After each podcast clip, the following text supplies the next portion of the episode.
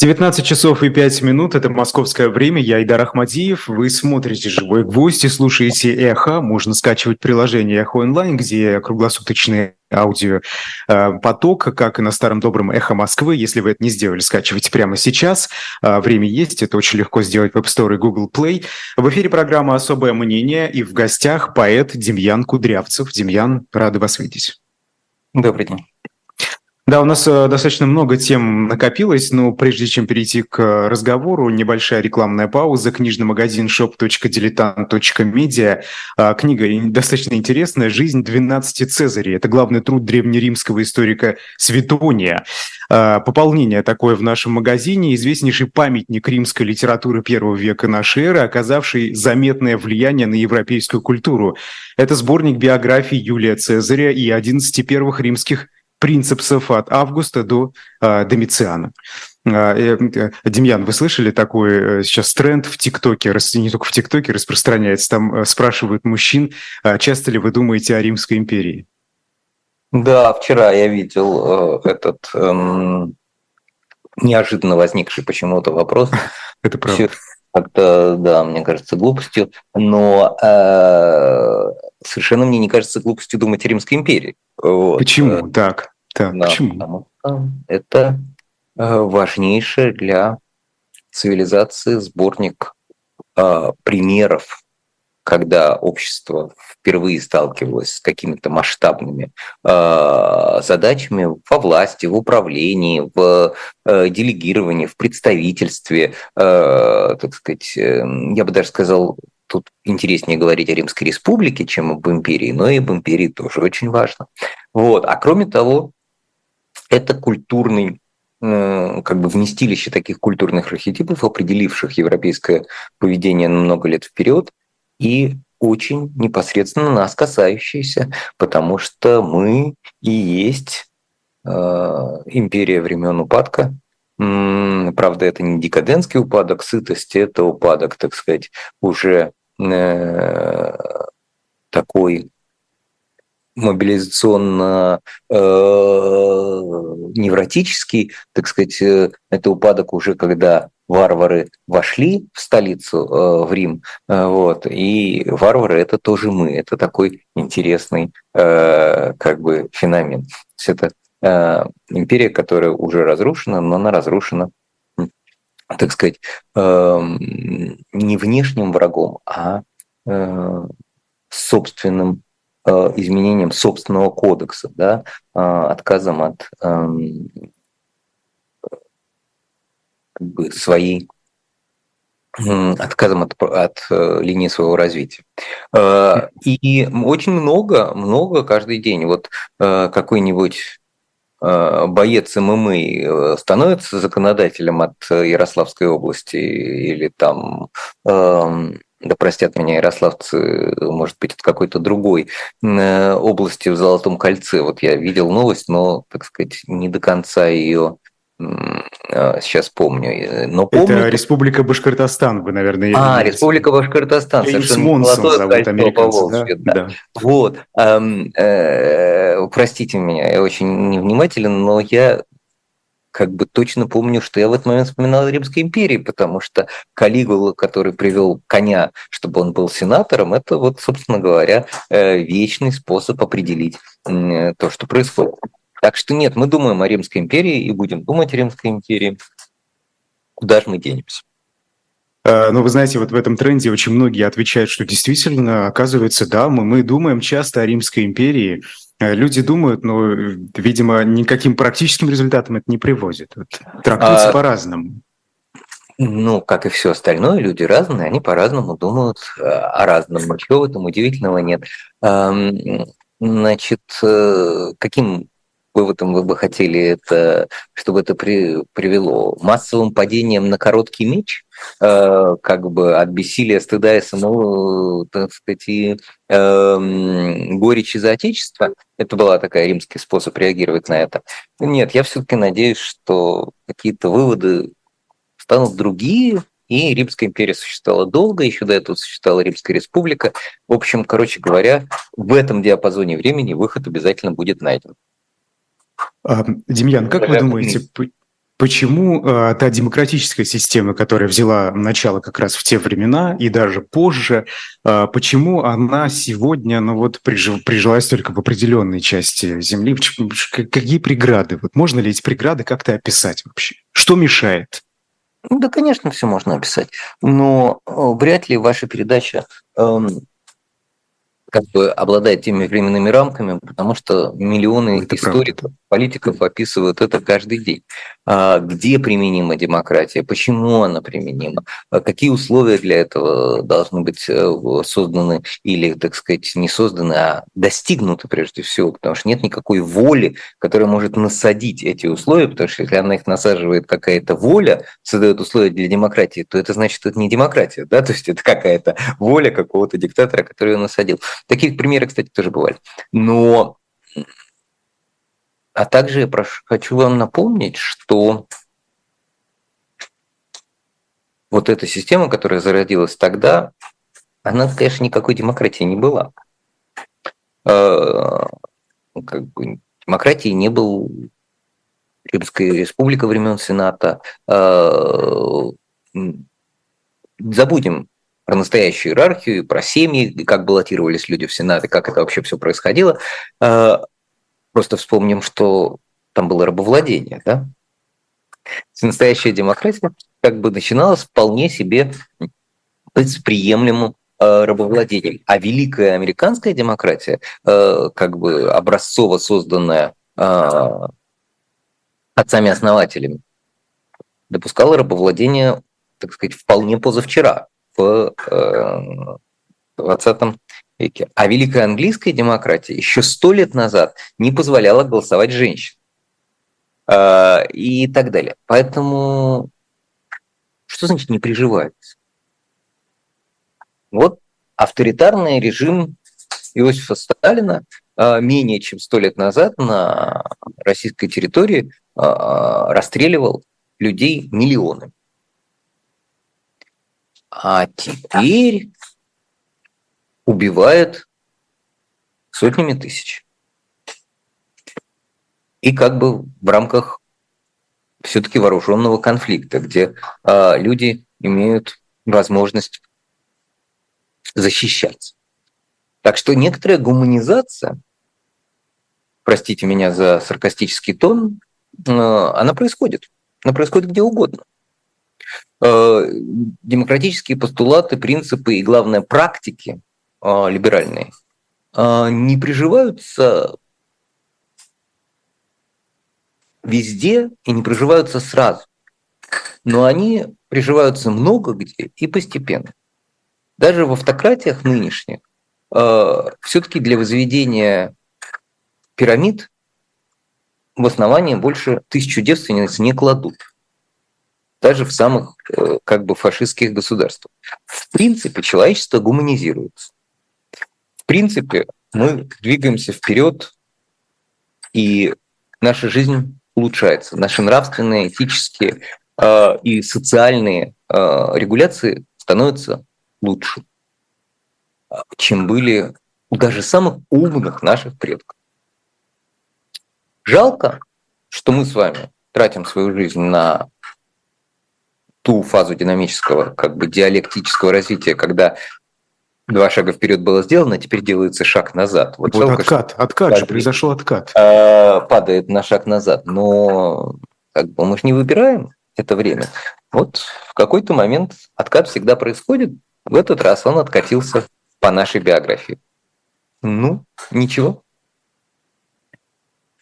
Просто вы знаете, вот э, в известной, кстати, книге «Американские экономисты» Аджимоглу и Робинсон, э, она называется в переводе на русский «Почему одни страны богатые, другие бедные», по-моему, так, э, описывают, что страны, застрявшие в порочном круге, они оттуда, собственно, э, вылезают, но если очень повезет. И вот смотря на Россию, мы много об этом говорили, да, такое ощущение, что Россия э, у нее открываются достаточно часто окна для того, чтобы для изменений, но она откатывается назад. Ну, каждый раз, не минует. Я вам только что рассказал, что она не откатывается назад, она откатывается назад относительно достигнутых ею продвинутых точек. Но она не отказывается назад к временам Ивана Грозного. Или не, она не откатывается назад к временам Иосифа Сталина. Она каждый раз откатывается назад, и это страшно жалко, потому что если бы она этого не делала, она была бы самой передовой, прогрессивной, удивительной, разнообразной э, страной, потому что она вообще-то максималистично очень. Да? Она, э, российская политика – это политика максимализма. Соответственно, как бы, когда Россия пытается быть либеральной, э, или когда Россия пытается быть, не знаю, прозападной, или когда Россия пытается быть э, консервативной, она все делает вот так наотмашь, э, так сказать, с глубоким погружением. И это самое. Если бы она двигалась только в одном направлении, она бы в этом направлении страшно преуспела. Но именно, может быть, потому, что она двигается туда как бы с шашками наголо и не думая, то потом у нее наступает откат. И э, это надо помнить в этот момент, что это тоже не навсегда. И э, в целом Россия, а также любое другое государство, всегда пока планета не остыла, пока Солнце не погасло, имеет шансы на исправление ошибок, э, там, компенсацию потерь, э, изменение курса и так далее. Все люди, которые говорят, это, это земля, государство проклято навсегда, там, и вот здесь никогда не будет хорошо там, и так далее, это просто такая риторика, то есть либо это очень глупые люди, либо это просто такая риторика, которая подразумевает, что никогда на наших глазах, никогда в рамках того времени, которое мы готовы с вами предвидеть и ожидать. Значит, надо учиться предвиживать больше. Вот все, что могу сказать. Поговорите про максимализм в России. А скажите, демократия, современная демократия, я не говорю про демократию времен славной революции, э, например, э, да, э, современная демократия – это все-таки политика компромизма, компромисса, простите, поиска компромисса внутри общества, поиска компромисса во внешней политике. Совместим ли максимализм, о котором вы говорите, российский, с компромиссом? компромиссом? Возможен ли компромисс в достижении этого компромисса, когда вот российские функционеры следуют максималистским каким-то максималистскими Нет, путями. Что? Российские функционеры ничему не следуют. Российские функционеры – это сборище, э, так сказать, мимикрирующих под чужую волю идиотов э, и коррупционеров в основном. Поэтому их обсуждать бессмысленно. Я не говорил, что российские как бы, э, функционеры максималисты или прогрессисты или там кто угодно и совершают какие-то движения. Нет, я говорил, что Россия как страна, как сообщество людей в целом такое. Э, а ее управление устроена в зависимости от того, в какой фазе она пребывает. Вот сейчас она пребывает в фазе отката, поэтому власти совершенно не максималисты, а просто воры. Значит, потому что какая разница, никуда же не двигаемся, можно просто все украсть. Поэтому это совершенно другая, как бы, другая постановка вопроса. Значит, современная демократия, конечно, развивается туда, где от классического представления, что как большинство решит, так и будет, а, как бы происходят разные поправки и добавки под названием. Но меньшинство не будет обижено, но для меньшинства будут созданы определенные условия, но для меньшинства будут э, как бы какие-то э, компенсации и э, инструменты вовлечения этого дела в Э, этого меньшинства или этого, этой группы в общее движение. Да, в этом смысле современная демократия – демократия э, уступок и компромиссов, но они вполне разработаны. То есть как только Россия пойдет по, в очередной раз по пути адаптации этих правил для себя, изобретать ничего не нужно. Понимаете? Как бы, да, вот все мы хотим жить так, а, например, не знаю, какие-нибудь религиозные люди э, общинного там уклада в какой-нибудь национальной республике хотят жить иначе. Э, и э, как бы бескомпромиссная ситуация – это как раз ситуация авторитаризма. Берем их и выселяем как бы как делал Сталин, тотально берем и переселяем их, и вообще их там, и расстреливаем, или разгоняем, или отменяем их автономию, или еще что-нибудь такое делаем, потому что вот мы так относимся к меньшинству, не компромисс. А в демократии, в ее оголтелой версии, в самой как бы продвинутой версии, все равно это невозможно. Понимаете? А, невозможно ни геноцид, ни трансфер людей, ни, ни, ни отказом тотально в правах, в правах на, на основании того, что они меньшинство и хотят жить как-то иначе, не, в демократии невозможно. Вместо этого разработаны механизмы. Например, если мы говорим об этническом меньшинстве да, или религиозном, а, для этого у нас есть, в принципе, законы о федерализме как бы не надо всех грести под одну гребенку. Люди не должны жить одинаково. Вот в Москве они живут так, вот в Нахичеване они живут иначе. И это нормально. Москва не диктует Нахичеване, Нахичеване не диктует Москве. И для этого э, есть как бы миллионы примеров работающего, настоящего федерализма. Люди в Швейцарии, правда, там они вообще конфедераты, да, как бы разговаривают на разных языках, живут по разным законам. В Америке в одном штате э, есть смертная казнь, в другом нет. И как-то это их не, не обижает.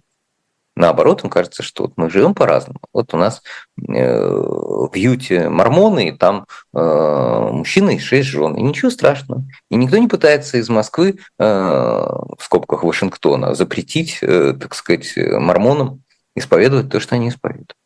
И так далее. Поэтому, э, короче говоря, не беспокойтесь вы за демократию. Она очень э, как бы прочная, как маленькие дети. Знаете, маленькие дети на самом деле очень прочные.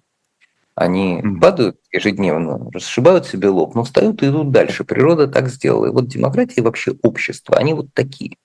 Мы просто сейчас с вами в фазе разбивания лба. И конкретно в эту секунду очень больно. И конкретно в эту секунду э, многие совершенно невинные люди э,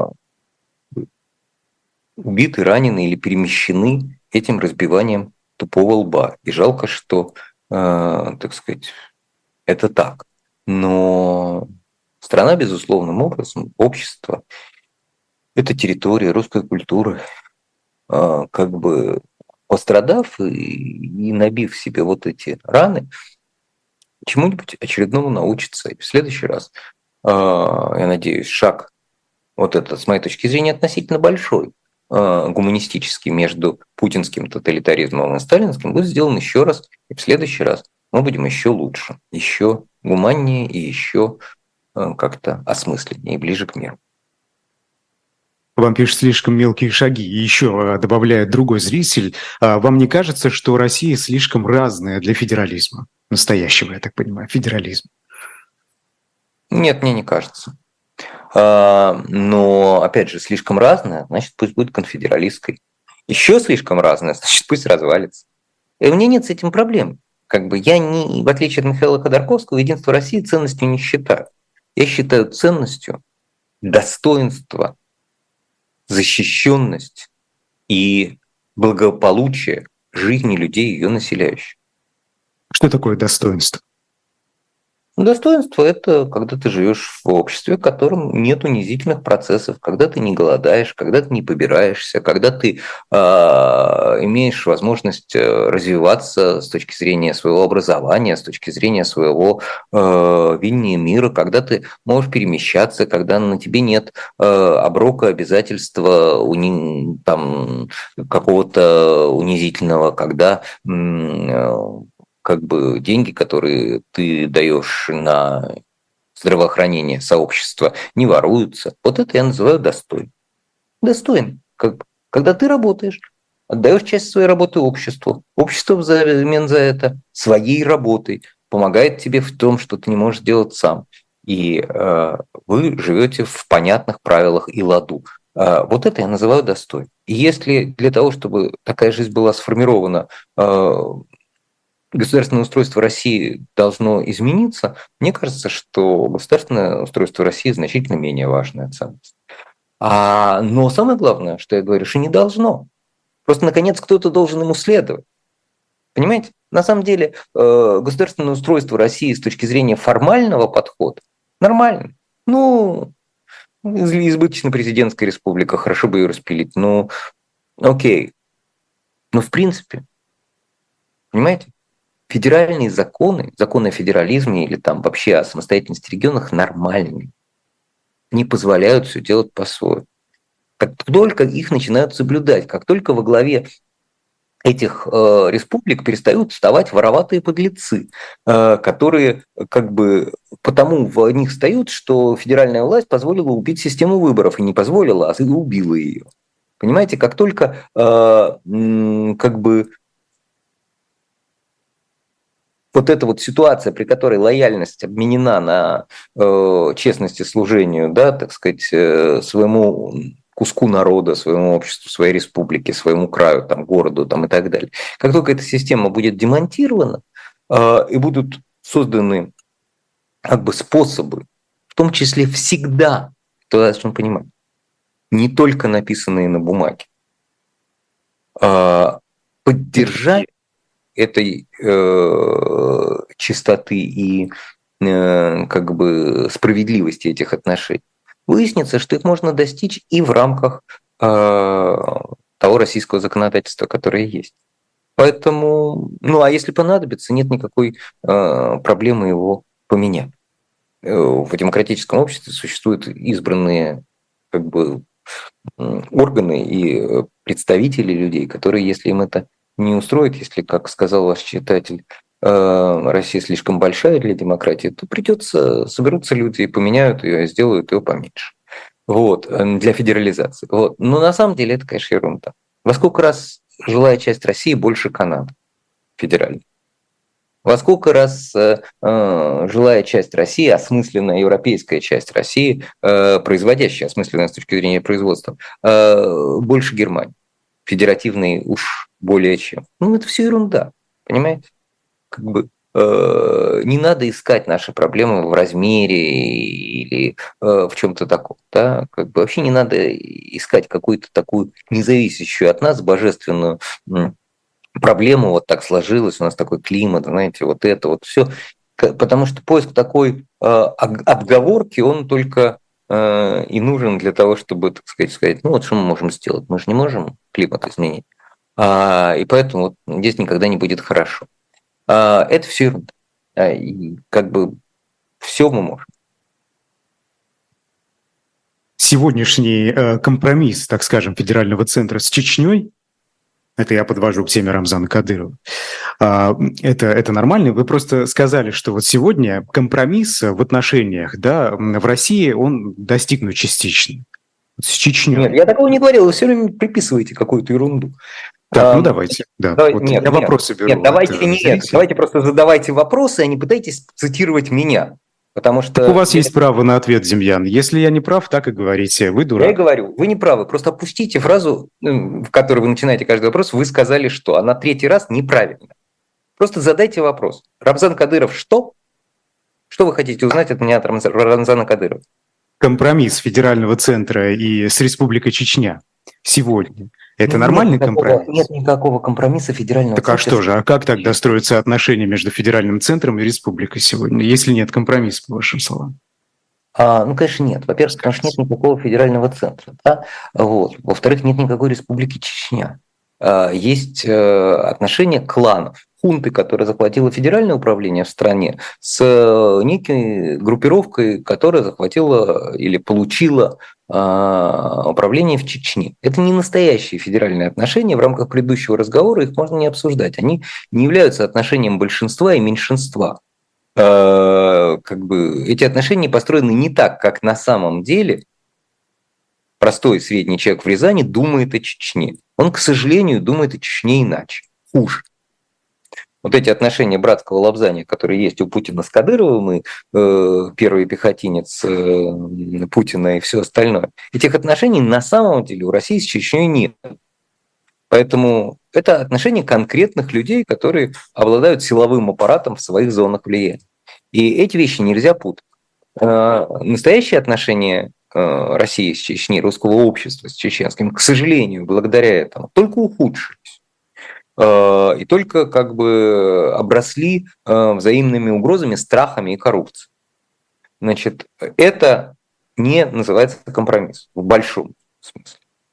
А отношениями это какими-то называется, действительно. Я бы назвал это отношениями эм, как бы симбиоза паразитов. Вот бывает, значит, так сказать, э, какой-нибудь не знаю, э, один вид, а на нем живет другой вид, и они друг другу для чего-то нужны. Э, вот компромисс – это когда ты идешь на уступку а ради ну, другой стороны, а ради мира, ради согласия в целом, но как бы идешь так, как ты бы в другом случае не пошел. Да? То есть ты на самом деле хочешь вот здесь, ты идешь сюда. Значит, Объясните, проблема... Демьян, я не Брать. понимаю, объясните, пожалуйста. Я сейчас... Вы. Проблема, ну вот, например, вы хотите э, стоять от меня в пяти метрах, но я возражаю. А, и э, говорю, нет, стой в 10. И мы с вами достигаем компромисса, что вы встанете в семи, Да? Но вы известно, что вы бы хотели в пяти.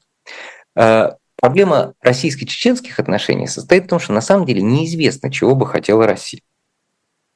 И на самом деле не до конца известно, чего бы хотела Чечня. Отсюда говорить о том, что между ними есть компромисс, очень трудно. Потому То что есть две чеченские войны э, вам э, как бы не, не показывают, чего хочет Чечня, на ваш взгляд? Нет, конечно, не показывают. Эм, я, к сожалению, немножко больше вашего знаю про эти чеченские войны.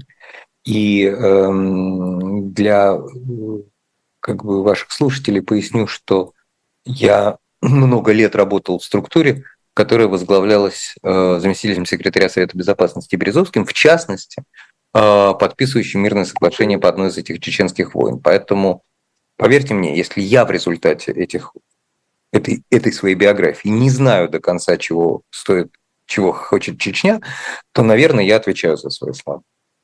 Поэтому я не знаю, чего хочет Чечня, но еще как бы больше. Я не знаю, чего хочет Россия. Россия хочет, чтобы все ее слушались, чтобы все ее составные части признавали ее приоритет и примат в чем-то. Но на самом деле в чем до конца непонятно. И на самом деле, как это признавание балансирует или соответствует законам о федерализме тоже непонятно. Ведь федерализм как раз для того, чтобы они не до конца признавали, чтобы они в чем-то признавали, а в чем нет.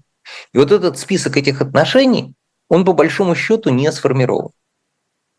Отвечая на ваш вопрос. А, дело в том, что когда-то давно, 30 лет назад, исторические и экономические отношения между федеральным центром и Чечней были таковы, что действительно казалось или могло показаться, что э, целью Первой Чеченской войны является не допустить отделения Чеченской войны, отделения Чечни, независимости Чечни. Что тоже до конца непонятно почему, потому что по нашей Конституции такое предусматривается. Кто-то должен прийти и сказать, мы, несмотря на наличие Конституции, не хотим независимости Чечни, потому что ну, геополитически, там придет НАТО, поставит ракету. Я не знаю, все это для меня не аргументы, но, но кто-то хоть должен их сказать. Россия ведет войны не так. Россия говорит, там гадский режим, он не отражает на самом деле мнение чеченского народа, который не хочет независимости, и поэтому мы их сейчас всех разбомбим. Почему не отражает? А что на самом деле мы от них хотим? Мы хотим, чтобы они ходили строем для чего, куда, Ничего этого не сформировано. России не управляют много лет, к сожалению. А может быть, очень много лет. А, люди, которые объясняют свои идеологические предпосылки. Люди, которые объясняют, зачем, не почему. Это важно. Почему это очень просто? Ну вот НАТО напало или там, вот мы, и мы в ответ реагируем. Да? А зачем? Зачем мы хотим того, чего мы хотим? Зачем мы хотим того, чего мы делаем? Это никак не объясняется. И я даже не, не говорю, что обязательно я бы с этим согласился, но пусть кто-нибудь скажет. Мы зачем удерживали Чечню в составе Российской Федерации Первой войны? Второй вопрос. А велась ли на самом деле Вторая война для независимости Чечни? Были ли сформулированы какие-то требования Второй войне? Потому что к этому моменту Россия стала богаче, Чечня стала разрушеннее Первой войной. Ни на какую вообще-то формально экономическую независимость она способна бы не была. И в этот момент, с моей точки зрения, шел речь не о э, как бы не о независимости, не о выходе в Чечни в отдельное государство, да, а скорее шла речь о том, что надо с ней что-то делать, надо ее как-то восстанавливать, надо понять для этого, как туда переводить деньги. Для этого очень важно определить, кто там во власти. И э, для этого они должны как-то между собой разобраться, кто там во власти. И разбирающиеся там между собой вынесли эти разборки, с моей точки зрения, спровоцированно или, так сказать, поддержано российским руководством, вынесли эти разборки на территорию России. И начались террористические акты в разных э, городах. Но говорили ли эти террористические группы, что вот мы взорвем, дом, там, не знаю, э, в Буденовске или там в школы, или там э, на Каширском шоссе, потому что мы хотим независимости Чечни. Нет, они такого никогда не говорили. Уже вторая война была, не, не была война за независимость. Эм, поэтому отношения Путина и Кадырова – это симбиоз в попытке управления а, сложным механизмом. Это не компромисс, как движение навстречу двух адекватных, известно чего ходящих Э, людей, которые о чем-то договорились, и стоящие за ними общество признали эту договоренность. Нет. Ну, в компромиссе Это... не обязательно общество должно принимать участие. Компромисс может быть достигнут между влиятельными группировками. Почему нет? Мы вам а, деньги, мы вам власть, а вы успокойте это, там все и контролируйте. Это, это не компромисс, вы путаете. Это обмен. Вот это то, что я пытаюсь вам сказать, что отношения между этими властными группировками – это отношения э, как бы симбиоза, а не компромисса. Это отношения торговли, это отношения э, управления. Э, и знаете почему? Именно потому, что общество в этом не участвует.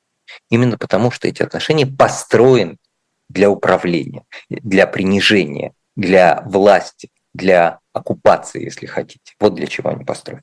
Эти отношения известны в мире. Это отношения, когда империя ставит своего э, Пилата или своего э, местного Ирода для того, чтобы замерить провинцию. Это не называется компромисс. Римская империя, вспомним ее, не имела компромисса э, с э, царями иудейскими э, ни на какую тему. Она просто говорила, либо вы, либо сейчас вот соседний клан поставим.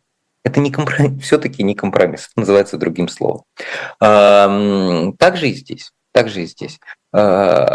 Чечню отдали под клан Кадыровых, чтобы не воевать в ней сами.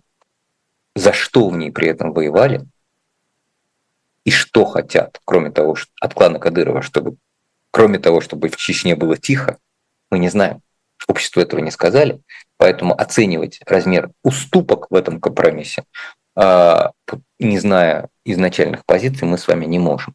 А, единственное, что мы точно с вами знаем, что в связи с тем, что это персональная договоренность, и эта договоренность, направленная на удержание власти, то она изменится в ту минуту, когда один из акторов, один из участников этой договоренности а, не сможет больше выполнять свои обязательства. Так, вот мы подошли к Рамзану Кадырову, да, который пропал на какое-то время, но... Вы считаете, что Рамзан Кадыров не сможет выполнять свои обещания?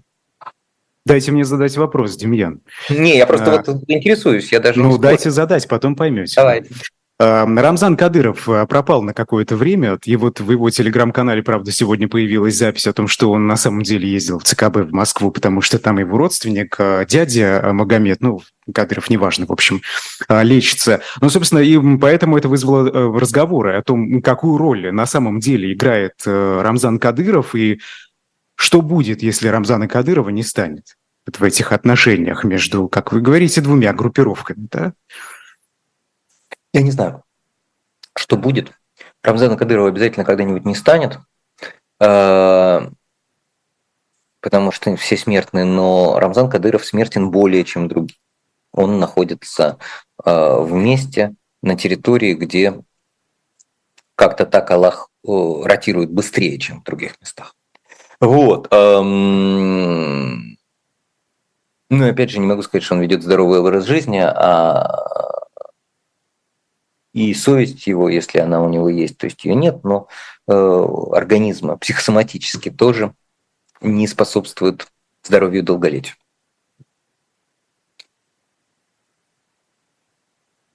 Когда Рамзана Кадыра станет, мы будем свидетелями большой, большого передела Чеченской республики с точки зрения правил, отношений и персоналей, которые ей управляют.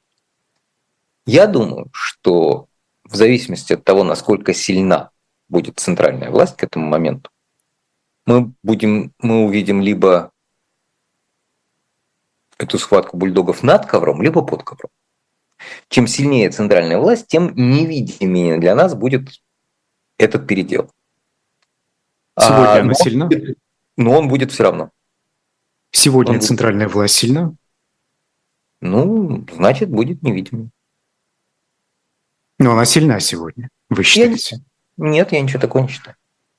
Она сильна, но достаточно ли она сильна для того, чтобы э, как бы сдержать э, клановую борьбу в э, Чеченской республике в случае смерти Рамзана Кадырова или его там ухода э, под ковром или нет? Не знаю.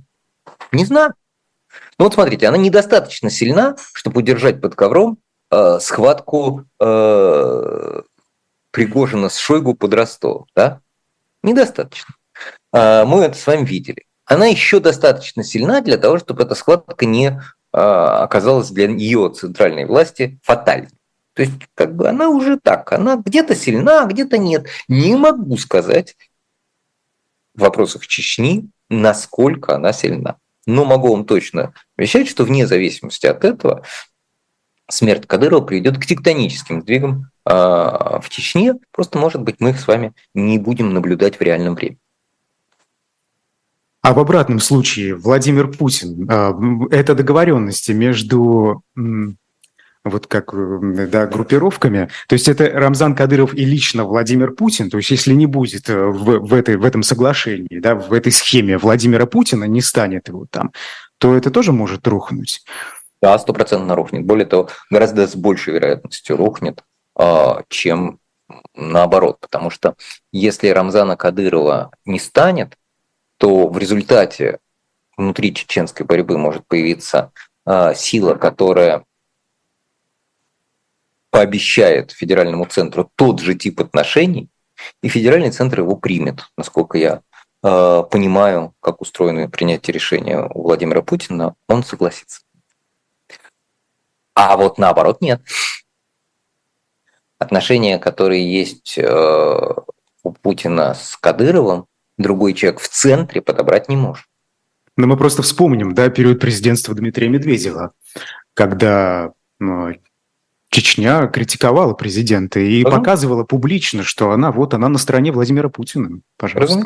Ну, это такой дешевый пример, потому что Владимир Путин все равно был. Ну что ж, побогаче у меня нет ничего, Демьян, для вас. Нет, ну и вы нет. Ну как, у вас есть Римская империя, всегда обращайтесь. Ну, Римская, сегодня слишком вот. много о ней говорим, понимаете? А, мы, да. мы часто Значит, о ней смотрите, вспоминаем. на самом деле нет. Конечно, на самом деле это, э, пример состоит в другом. Пример состоит в м, э, лояльности там по-настоящему бывшему центру власти.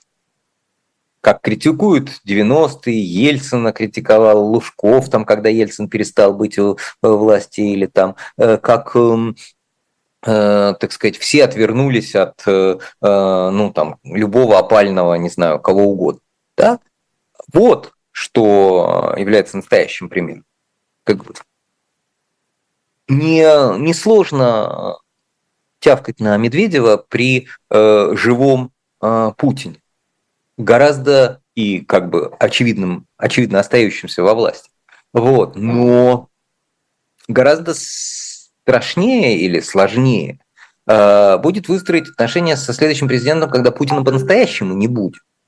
И тут важно понимать, что просто унаследовать эти отношения нельзя. Вот если со стороны чеченцев может прийти, э, не знаю, не Рамзан Кадыров, а кто-то другой, и придет и скажет, все будет как при бабушке. Я вот буду делать все точно так же. Ну, если у него есть какой-то авторитет, вес, он там э, несколько месяцев попытался получить такой мандат в Чечне и выжил во всем этом, ну, то центральная власть скажет, ну, кажется, ты типа нормальный. А если придет какой-то Тютькин и скажет Кадырову, вот будет как при Путине. Кадыров, ну, почему должен поверить? Он как бы откуда знает, как было при Путине? А Он... А есть ли Кадыров без Путина, Демьян? Неизвестно. Но Чечня-то точно есть. И какие-то Чечня есть, да, но система в Чечне. Чеченское общество с э, Москвой все равно будут. Будут, конечно. Вопрос о режиме. Не знаю. Ее системе отношений. Объясню. Э, я понимаю подоплеку вашего вопроса, что, может быть, если Путина не будет, то и Кадырова сразу снесут разъяренные чеченцы, потому что единственный ресурс Кадырова – это э, как бы поддержка федерального центра и вот это вот трансфертная финансовая и прочие договоренности. Но это не так. У Кадырова есть собственный ресурс Чечни. А, разумеется, важная составляющая в этом ресурсе деньги, получаемые из федерального центра, но не только не только. А, готовность к невероятной жестокости. Это ресурс на Кавказе. А, личная, кровно, системно, клановая, преданная гвардия. То есть исполнители этой готовности к жестокости. Это ресурс. Контроль над локальными бизнесами. Конечно, приятно жить с федеральных денег, но на самом деле можно и не с федеральных. Mm. Я перезвоню. Да. И э, как бы можно в какой-то мере жить в остальных. И главное другое. Главное, я видел мир, я знаю, как все устроено. Москве сменится, э, сейчас меняется власть, и кто, как не я, проведу вас через это, э, как бы, ну, между Сылой и Харибдой, да? Как бы Рамзан Кадыров – Понимаете, это сложный тиран для Чечни. И как к всякому тирану, к нему есть разное отношение. В том числе э, не только ненависть. Я бы даже сказал, ее меньше всего. Больше всего страха, но кроме страха есть уважение, есть э, как бы какие-то, не знаю, э, заслуги и э, частные Э, помощь, которую он оказывал и людям, и разным поселкам и так далее. Ведь, понимаете, он все-таки удержался столько лет на своем месте, как бы не только потому, что его прикрывает Путин. Путин же прикрывает его от мира, Путин прикрывает его от оппозиции, Путин прикрывает его от, не знаю, э, Интерпола, я шучу, ну и там всего, что надо, но от чеченского народа Путин же его не прикрывает. Чеченского народа Рамзан Кадыров э, как бы должен защищаться и как бы выстраивать с ним отношения самостоятельно, и в этих отношениях не только э, насилие, но и э, как бы традиции, и религия, и э, ну, какая-то помощь, и внимание, и так далее. Невозможно удержаться столько лет на одном, на одном штыку. Я точно знаю, что э, существует большое количество э, чеченских семей и э, как бы городков, которые считают, что лучше понятный Кадыров, при котором уже все понятно, как живется, чем э, очередная война с Россией или междоусобица и так далее. Поэтому я не говорю, что этой войны или междоусобицы не будет, я бы наоборот говорю, что междоусобица будет почти стопроцентно, но важно понимать, что э, как бы Кадыров без Путина есть, Путин без Кадыровой тоже есть, э, но этих отношений, как мы их знаем сегодня, между центром и Чечней, без любого из них нет. Вот так я бы сформулировал. Ну вот отношение, да, части чеченского общества к Рамзану Кадырову и доверие, и вера в то, что лучше с ним, да, чем с кем-то непонятным. Ведь вот, вот, пожалуйста, вот и роль общества чеченского в компромиссе получается. Терминологический вопрос. Я не согласен. Едем дальше. Ну хорошо, ладно. А, да, а, последний вопрос, тут он был в чате, уже не, не знаю, кто его задал, я его выписал. По поводу а, плана внесистемной российской оппозиции, что делать с Чечней и с национальными республиками, собственно, в прекрасной России будущего, как многие из них говорят. Вот скажите, вот все-таки этого плана ведь не существует, не видно, не говорят об этом. Тема ну, закрыта. Об этом говорят по-разному, но да, э, да, к сожалению, этого плана не существует, в частности, потому что эм, Ну, короче, неважно, по разным причинам. А, потому что люди, которые как бы занимаются российской оппозицией, мне не нравится деление на системную и внесистемную, потому что системной никакой нет, она не оппозиция. А, вот. Э, эти люди не понимают в реальных ткани и механики а, Кавказа и национальных республик. Э, у них есть разные взгляды на эту тему, грубо говоря, Навальный думает одно, Ходорковский думает другое, но э, и все они так или иначе э,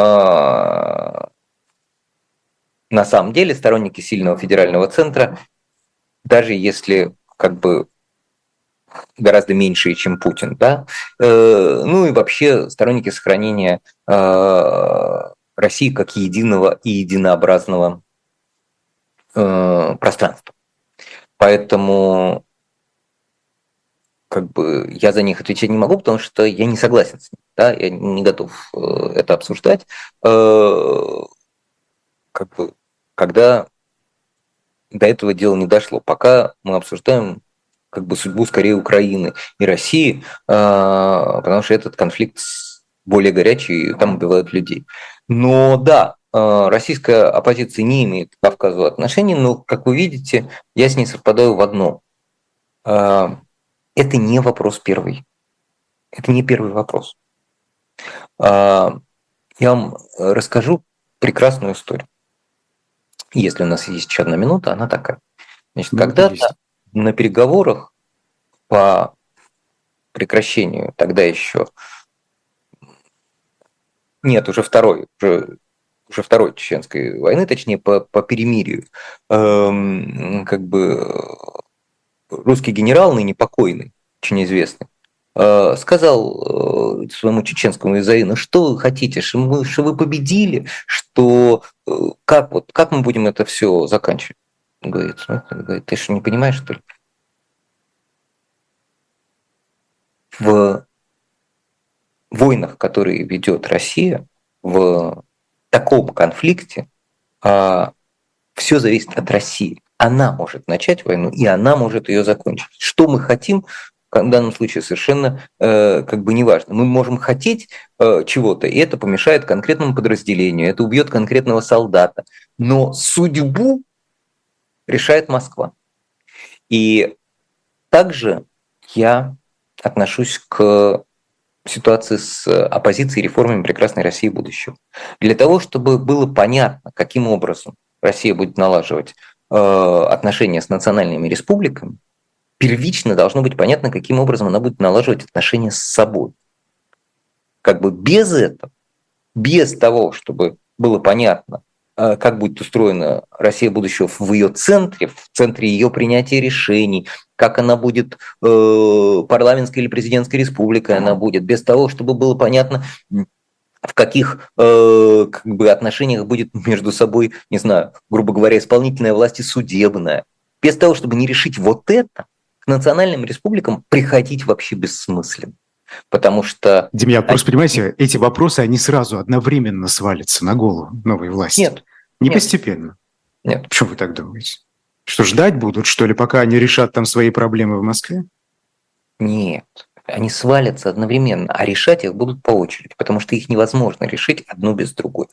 Одна сначала должна быть решена, только после этого будет решена другая. Если другая за это время как бы будет нарывать, болеть и проявлять себя какими-нибудь, не дай бог, взрывами, терактами и так далее, значит, так и будет. Этого невозможно избежать.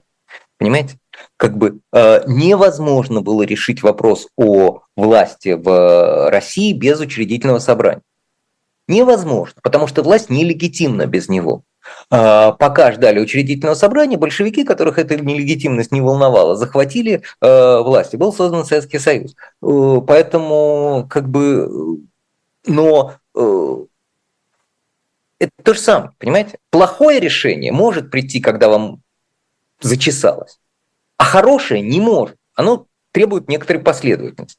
И поэтому, когда э, лидеры прекрасной России будущего говорят, подожди, подожди, давай как бы вот у нас сейчас убивают людей.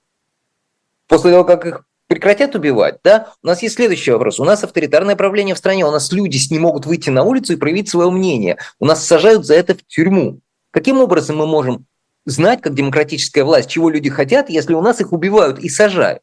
Давайте сначала решим проблему их убийства, потом решим проблему их посадки, потом узнаем, чего они хотят, и после этого на этих принципах построим отношения, в том числе с национальными республиками.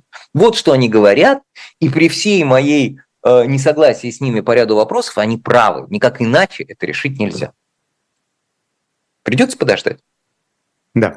А, есть много вопросов, и мы не можем эту тему упустить. Э, ситуация в Нагорном Карабахе. Но, Демьян, я предлагаю не э, погружаться, не погружаться в нее, да, не погружаться. У нас осталось три минуты, да.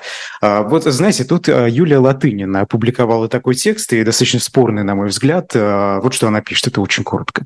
Нагорный Карабах – юридически территория Азербайджана. Это правда. Этот принцип не следует нарушать без нужды. Однако данный случай как раз та самая нужда, когда принцип территориальной территориальной целостности может и должен быть отринут. Примеры Косово, Южный Судан.